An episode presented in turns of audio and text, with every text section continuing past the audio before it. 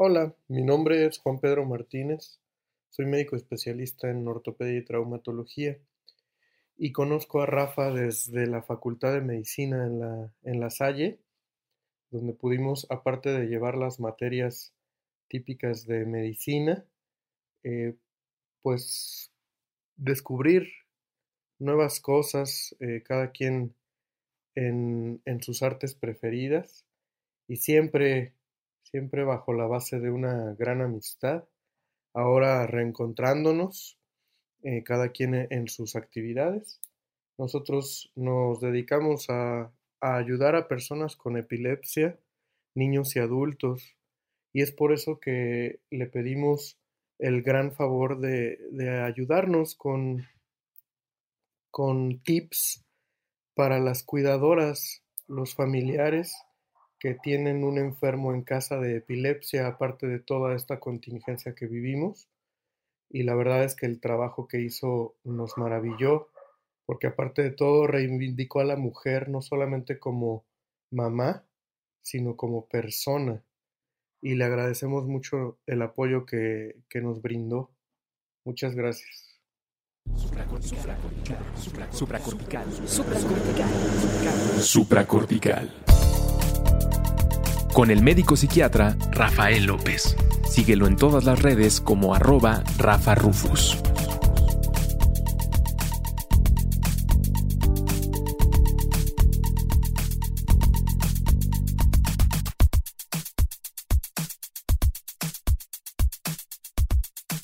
En mi familia prácticamente no se celebran las fiestas anuales, ya sabes, estos eventos relacionados a alguna fecha en particular en el calendario.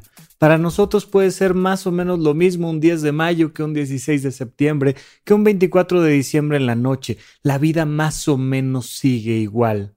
Claro que iba yo creciendo y te vas dando cuenta de que mucha gente pues tiene una relación emocional muy importante con estos eventos. Bastaba llegar a casa en ciertas fechas para darte cuenta de que estaba reunida toda la familia, que pocas veces al año se reunía, o que era una más de tantas reuniones que solían tener frecuentemente.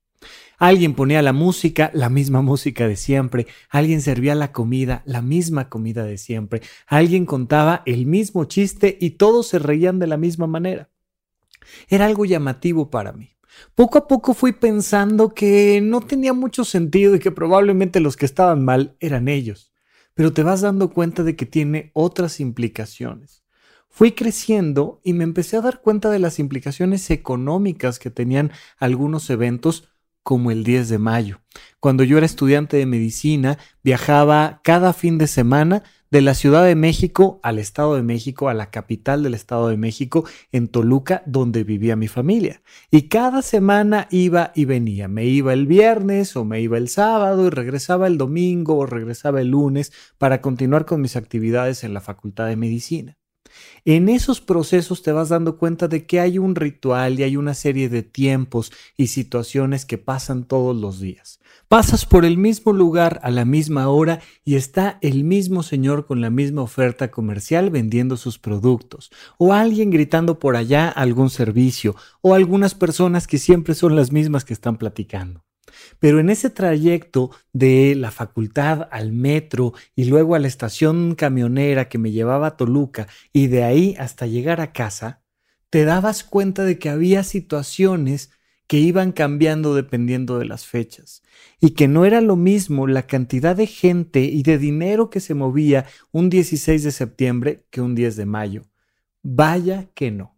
Vaya que era muy difícil trasladarse de la Ciudad de México a Toluca y al revés si era un 10 de mayo. Tal vez si era un 9 de mayo ya veías un movimiento diferente, pero el Día de la Madre era por mucho por mucho uno de los días más complicados para regresar a ver a mi familia porque todas las personas estaban haciendo lo mismo. Todos estaban deseosos de llegar pronto a casa con algún arreglo, con algún detalle, con alguna situación especial para llegar pronto a festejar a mamá a esa mamá que siempre está ahí en casa esperándonos, a esa mamá que ha preparado esos alimentos que solo ella sabe preparar. ¿Cuántas veces no escuché yo a mis compañeros de la facultad decir, no, no, pero es que no, la sopa de mi mamá, los taquitos de mi mamá, el jugo de mi mamá, el licuado, eso que hace mamá? Por supuesto que conforme fui estudiando medicina me di cuenta de que era muy obvio, porque el alimento al que más estamos relacionados emocionalmente, pues es al de nuestra más temprana infancia y en México, por mucho, la que nos prepara la comida todos los días es mamá al menos hay una gran cantidad de personas que así viven sus primeros años de vida y claro, desarrollas un gusto particular por ese sazón, por ese toque, por ese olor, por esos colores en la casa y por eso mucha gente mueve mucho dinero y muchas personas se trasladan para ver a mamá el 10 de mayo. Este 10 de mayo del 2020 fue algo diferente porque pues estamos en medio de una pandemia. Y entonces muchas de esas, de esas reuniones familiares, pues esta vez se hicieron por videollamada, dando una experiencia muy diferente. No es lo mismo ver a mamá a través de la computadora que tenerla ahí metida en la cocina preparándote esos taquitos que solo ella sabe preparar. Pero finalmente es el 10 de mayo. Finalmente es un día donde se recuerda siempre a mamá, a la mamá santa, a la santa madre mexicana. No obstante, conforme fue avanzando la vida, también me di cuenta de que eso tiene otra cara de la moneda que puede no ser tan agradable. Además de hacer todas estas reflexiones, mientras estudiaba medicina tuve la gran oportunidad de conocer a muchas personas muy valiosas. Una de ellas mi querido amigo Juan Pedro, que más adelante se casaría con la lindísima Laura Elena, quienes son dos doctores que hoy en día puedo considerar entre mis grandes amigos, personas súper valiosas que formaron parte de la fundación de la Asociación Mexicana de Epilepsia en Niños y Adultos, una asociación dedicada al servicio a los demás. Pero fíjate en esto, es muy interesante reflexionar cómo una mamá de un niño, de una niña que tiene epilepsia, vive una experiencia de maternidad aún más compleja que la ya compleja y pesada experiencia que viven muchas mamás en este país, mamás de diferentes condiciones sociales, económicas, laborales, que se enfrentan a condiciones muy complejas. Me dio un gusto enorme cuando ambos se pusieron en contacto conmigo y me dijeron, oye Rafa, nos gustaría que escribieras un pequeño artículo que vamos a poner en el blog de la asociación, en la página amenaepilepsia.org, para que platiques un poco del 10 de mayo, la maternidad y el síndrome de burnout. Es decir, la idea de que una mamá se puede cansar de ser mamá. Eso, híjole, por supuesto que me emocionó muchísimo, pero también me dio un poquito de miedo porque es complicado en este país meterse con el tema de la maternidad. No obstante, me parece que definitivamente era algo de lo que había que hablar y les quiero leer más o menos cómo quedó el artículo. Si lo quieren revisar, insisto, está en la página amenaepilepsia.org, la página de la Asociación Mexicana de Epilepsia en Niños y Adultos, y el texto se titula Madre Santa. Mi mamá es una santa. Esta es una frase sencilla y breve, pero que refleja una mentalidad compartida por toda una nación. Unas palabras que nos hacen saber que ella siempre estará ahí, soportándolo todo, lágrimas, dolor y cansancio. El problema es que este cansancio puede incluso alcanzar el nivel de una enfermedad que afecta a millones de mujeres por el simple hecho de ser madres. En México hemos construido una cultura del sufrimiento en torno a la maternidad. De hecho, hemos desarrollado un sistema de glorificación ante el desgaste de las madres mexicanas. Eso siempre lo va a perpetuar. Hemos armado un discurso donde las mujeres desde su más tierna infancia son altamente valoradas por sus instintos maternos. Nada más hermoso, aparentemente, que una niña jugando a ser mamá. Seguramente el pasado 30 de abril, en medio de los festejos del Día del Niño, a muchas niñas les regalaron un bebé de plástico, mientras que sus compañeros de clase recibieron un regalo como un balón de fútbol. Las niñas mexicanas crecen sabiendo que su boda será el día más feliz de sus vidas y que su misión posterior será la de formar una familia y tener muchos hijos felices, cueste lo que cueste. Todos les hemos enseñado a estas futuras madres abnegadas que el sentido de su vida se encuentra en sus hijos y que ellas serán evaluadas a final de cuentas por cuánto hayan sufrido en el proceso, de preferencia sufrido en silencio. Les hemos dicho que dejar la vida por los demás no solo es bueno, sino que es exactamente lo que se espera de ellas. En México, las mujeres se convierten en madres desde los 12 años de edad. De hecho, en las últimas encuestas del INEGI se estableció que el 67% de las mujeres que habitan en nuestro país ya han tenido al menos un hijo, aunque la mayoría tienen dos. Cerca del 90% de ellas trabajan para sacar adelante a la familia y hacen por tanto un triple papel. Criar a los niños, mantener la limpieza del hogar y aportar económicamente a los gastos familiares. Cada uno de estos tres puntos por separado sería suficiente para agotar a cualquiera. Solamente el cuidado de los niños puede conllevar más horas de las que cualquiera quisiera trabajar y si por algún motivo alguno de sus hijos requiere un cuidado especial, la maternidad se puede volver más que extenuante. Las madres se cansan de amar, se cansan de cuidar a los demás todos los días del año, se cansan de cargar, de limpiar, de escuchar los gritos de sus pequeños y se cansan de escuchar el silencio de sus parejas ausentes. Las mujeres se cansan de recibir juicios disfrazados de consejos aparentemente bien intencionados que no rara vez surgen de las personas más cercanas a ellas. Muchas mujeres sufren de una enfermedad que proviene del agotamiento extremo de esta actividad laboral llamada maternidad. El término técnico de esta disfunción, que proviene del idioma inglés, se conoce como síndrome de burnout. Este término nos puede hacer pensar, por ejemplo, en un motor que aceleró tanto y durante tanto tiempo que al final se quemó. El corazón de mamá también se puede quemar. El síndrome de burnout es más común de lo que creemos. Se da cuando la persona ha estado sometida a un periodo de estrés intenso y prolongado, tanto desde el punto de vista físico como emocional. Esto genera una respuesta en el organismo que incrementa gradualmente la fatiga crónica y las disfunciones en las actividades cotidianas. Los síntomas pueden ser tan simples como dolor de cabeza, dolor muscular, alteraciones digestivas e insomnio, pero especialmente son llamativos los síntomas emocionales que duran semanas o incluso meses.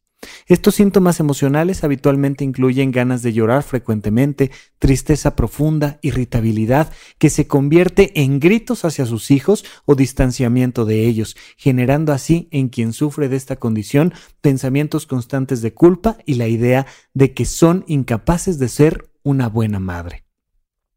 Cuando por fin en un consultorio su terapeuta escucha que están cansadas de ser madres, inmediatamente resonará la culpa de haber pronunciado esas palabras, como si fuera inaceptable que una mujer se cansara.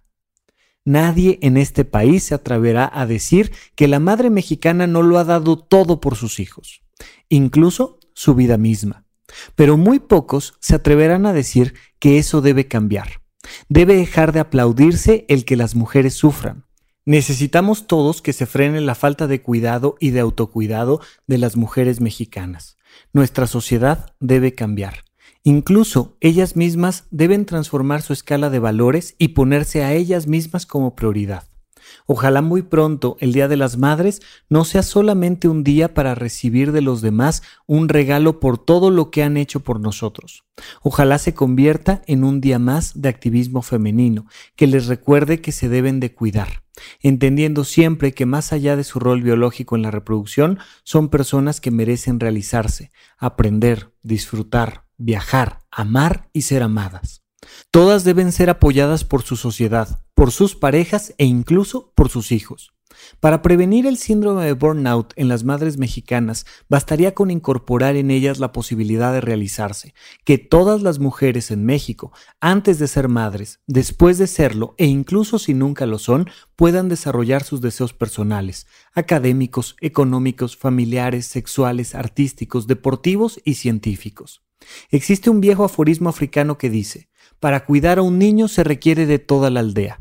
Pero hemos confundido la maternidad con la procreación. Una cosa es parir un hijo y otra cosa es criarlo. Solamente las mujeres pueden dar a luz a un nuevo ser humano, pero todos podemos enseñarle, acompañarlo y protegerlo. La maternidad es responsabilidad de todos los miembros de la familia y de la sociedad.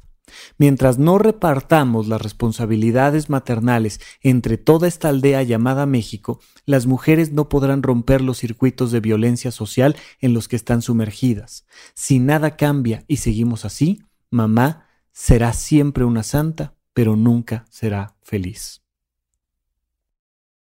Yo soy el doctor Rafael López, médico psiquiatra. Fue para mí un honor poder participar con la Asociación Mexicana de Epilepsia en Niños y Adultos. Ojalá tengas la oportunidad de revisar la página, de conocerla, de leer este artículo, calificarlo y por supuesto que desde aquí no me queda más que mandarle un gran abrazo a todas las mujeres mexicanas, sean madres o no lo sean. Les mando un gran abrazo a todas, que estén muy bien, hasta la próxima.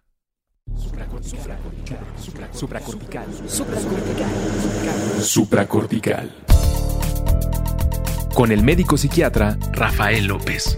Síguelo en todas las redes como arroba Rafa Rufus.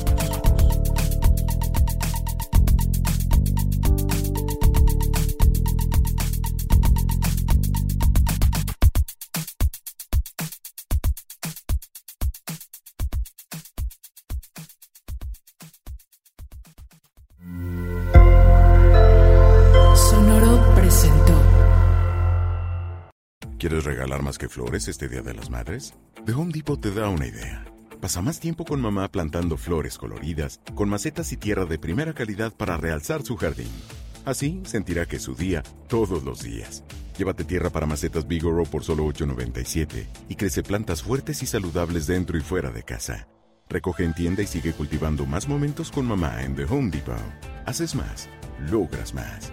Más detalles en homedepot.com diagonal.